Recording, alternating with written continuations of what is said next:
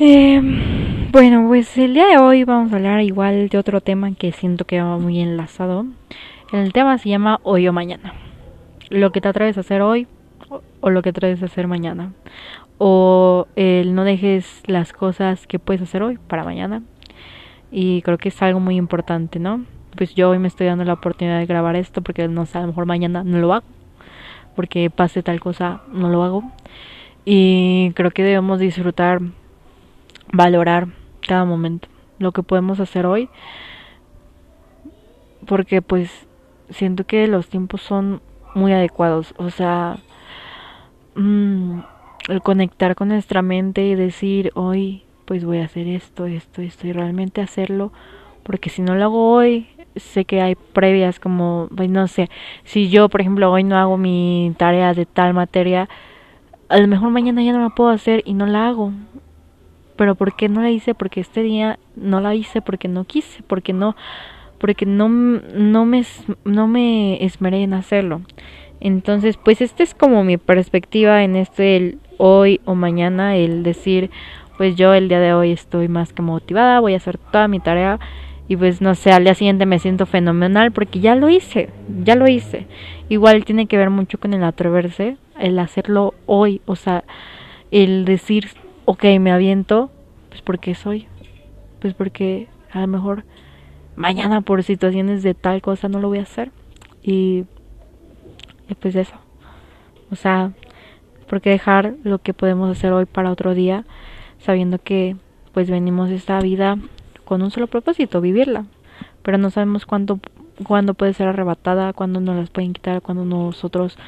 podemos tomar una decisión, cuando nosotros no sé, a lo mejor vamos en el coche escuchando nuestra canción favorita y por ende del destino de repente ya no. Entonces a lo mejor me voy a arrepentir mucho si ese día,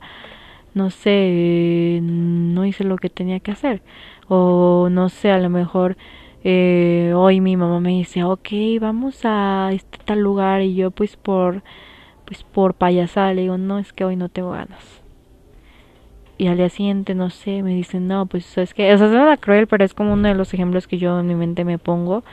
Eh, suena cruel decir, no, pues al día siguiente tu mamá tiene un accidente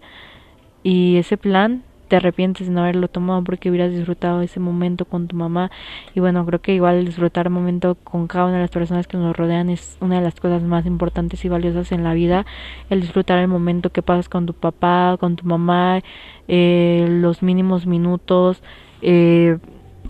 los segundos que disfrutas el ver a otra persona pasar por tu casa o yo qué sé, son cosas mínimas